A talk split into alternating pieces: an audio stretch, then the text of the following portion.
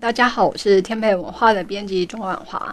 现在我要来讲学校美教的事《就问大师》第四本书。第四本书的书名是《人间地狱语言为器》。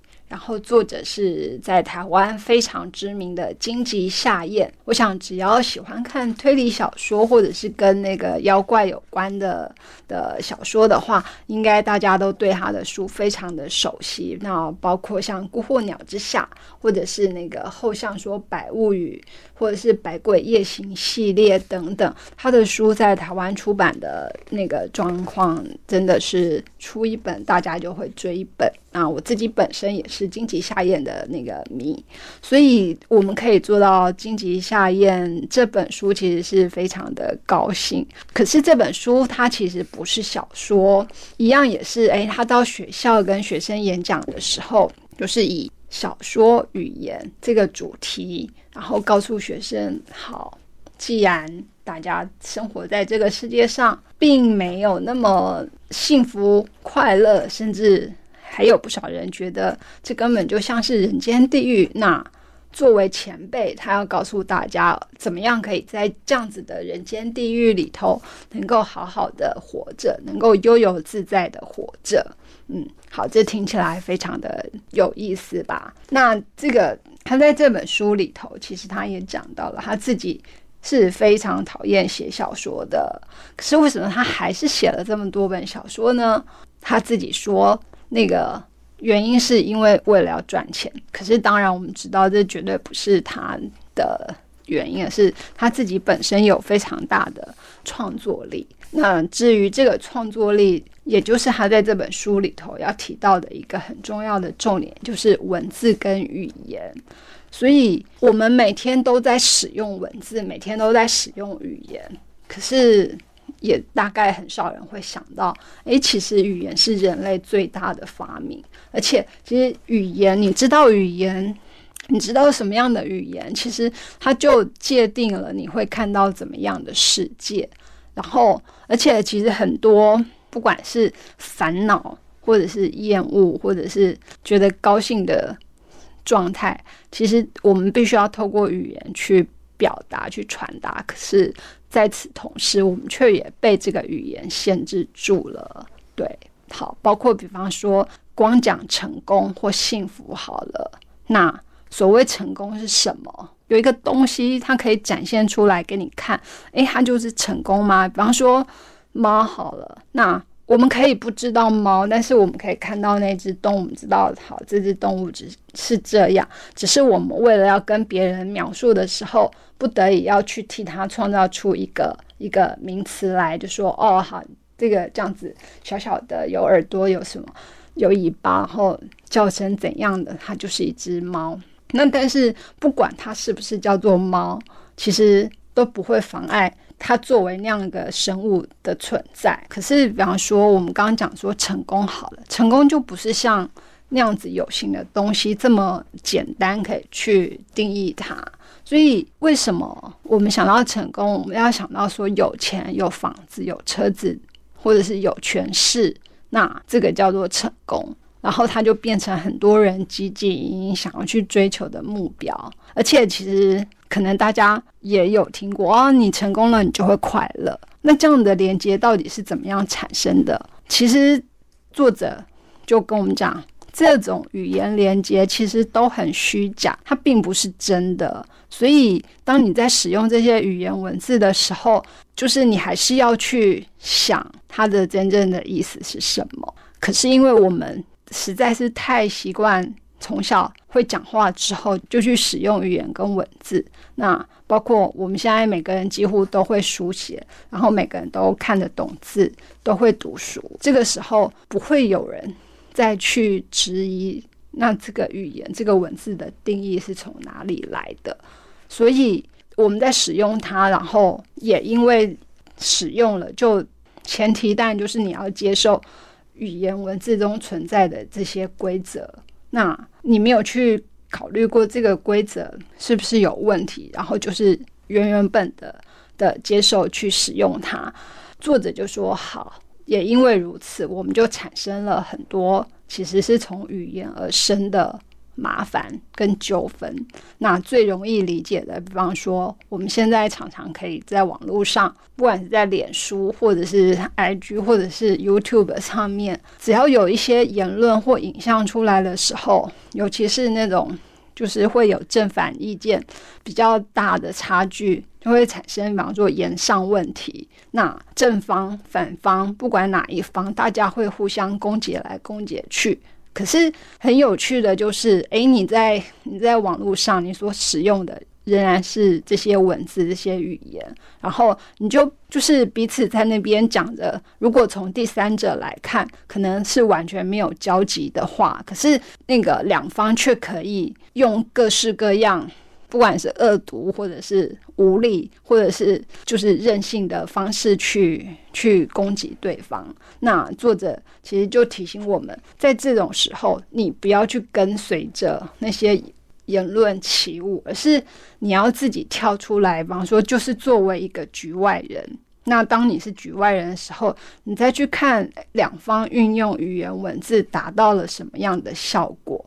然后这个时候，其实你就可以去破解，诶，他们在他们的那个言论中编织出来一种让你觉得啊，好像很他说的很有道理，可是其实那些是经不起那个。你再去抽丝剥茧的去分析的，那当然你要具备这个能力的前提，就是你要有很好的语言能力，跟你要有很好的文字能力。就是如果你想要有这两种，其实归结到底来讲，就是一种就是运用语言文字的能力。那你要怎么样去获得像这样子的能力？这跟我们第三本书的作者提到的多多少少有一点重叠，就是因为你。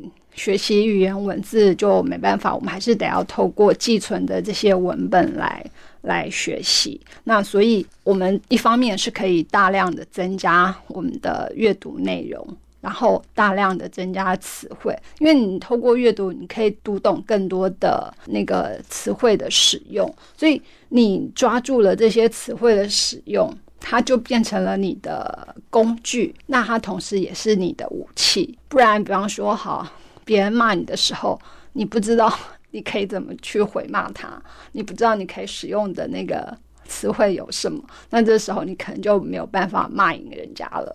那当然要累积这些语言或词汇，不是为了要去骂人，它只是作为一个你思考的工具，然后让你能够更深的去认识这个世界或。更深的去认识别人，而不是只是很单纯的只看那个很表面的意思。那比方说，我觉得作者他在这里头就提了几个很常用，但是被他一讲，你也会开始怀疑起来的。比方说，他说关于爱好了，然后他的那个说法其实很有趣，他就说：好，我们现在提到爱，大家一定会说，哦，这是一个很好的词。好像认为只要拥有爱就可以解决大部分的问题，甚至大家说，就是像有人就会发起说：“诶，我们要爱护地球。”那他就说：“你真的是在爱护地球吗？那如果你真的爱护地球的话，其实最简单的做法，你只要把对地球造成危害的因素消除了就好啊。”那对地球造成最大危害的因素是什么？其实答案就是人。那所以你要爱地球，最彻底、最根本的方法就是让人消失啊！可是不是我们喊出爱地球口号的人，其实并不是为了要让我们人消失，他的最终目的是想要让地球那个永续存在。可是地球永续存在，他想要让就是要获利的是谁？就是人类，因为人类生存在这个地球上，如果地球不存在的话，人类就活不下去。所以，其实当人类提出我们要爱地球这个口号的时候，实际上它背后的意思反而是我们要爱我们自己，因为为了我们自己的存活，所以我们要保护这个地球，让我们能够持续长久的继续在地球上存在着。对，那可是就是并没有更深切的去思考说，那你真正所谓爱地球，你应该做的事情是什么？同样的，就是包括像正义啊，就是以正义为名，就是哎，我要代替什么正义的女神处罚你。可是正义难道真的是放在每个状况之下都可以是不变的真理跟标准吗？当然绝对不是。可是有些人就会高举正义之旗，要去攻击谁？可是。当我们看到这样子的那个说法的时候，其实脑脑子里头就要那个响起警钟，就是诶，那他这里所谓的正义到底是谁的正义？那他想要讨伐的人是真的做了不义的事情吗？然后包括比方说像梦想好了，就是比方说有些企业或者是 有些工作，就是告诉你说啊，我们要实现我们的梦想。可是作者就说，这又是语言游戏，因为所谓的梦想当然是梦啊，不然的话，如果你实现了，它就不再是梦了。所以，所以你所谓追求梦想，那你根本是追不到的。所以，当你说梦想的时候，你不妨换一个方式来想，就是，哎，其实我是想要去实践我的目标。你有很明确想要实践的东西，你不要把它放在梦想。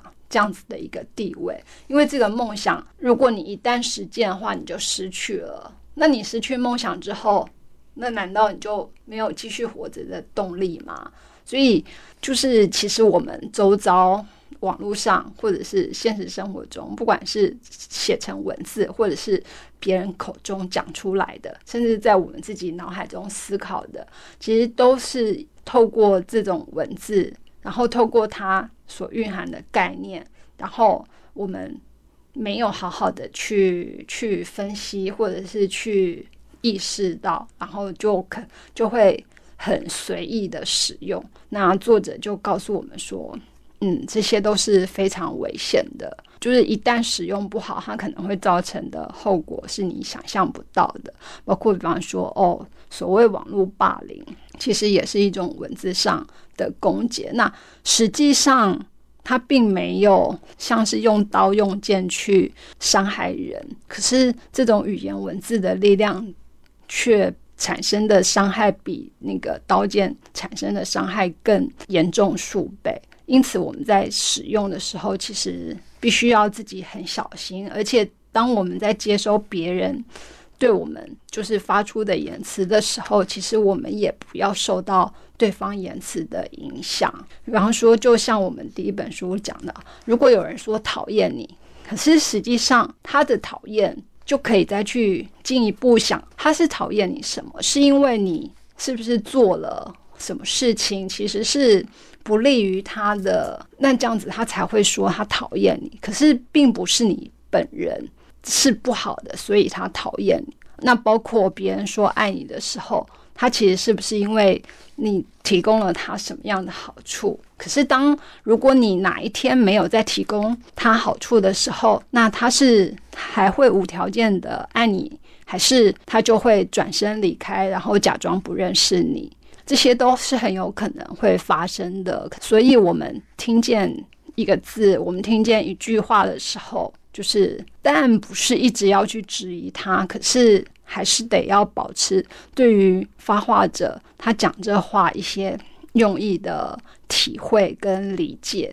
那这是作者其实他作为一个小说家，那本身当然就是对文字语言比起我们一般呃人有更高的敏感度。那透过他这样子的分享，其实我们也可以慢慢的。在日常生活中，哎，训练自己对于这些语言的接收跟察觉时候，多想一点点。那当然，我们不用满怀那种揣测恶意的方式去理解它，而是当遇到好的人、好的事情的时候，我们可以更衷心的去感谢对方。那当我们遇到对方，那个攻击我们的时候，其实我们也可以不要被他的言辞影响，因为他讲的是他看到的你，而不是你真正的你。那我觉得这是作为我们去每天要接受这么多人际交流时候，其实最好应该要随身具备的一种工具跟武器。好，这就是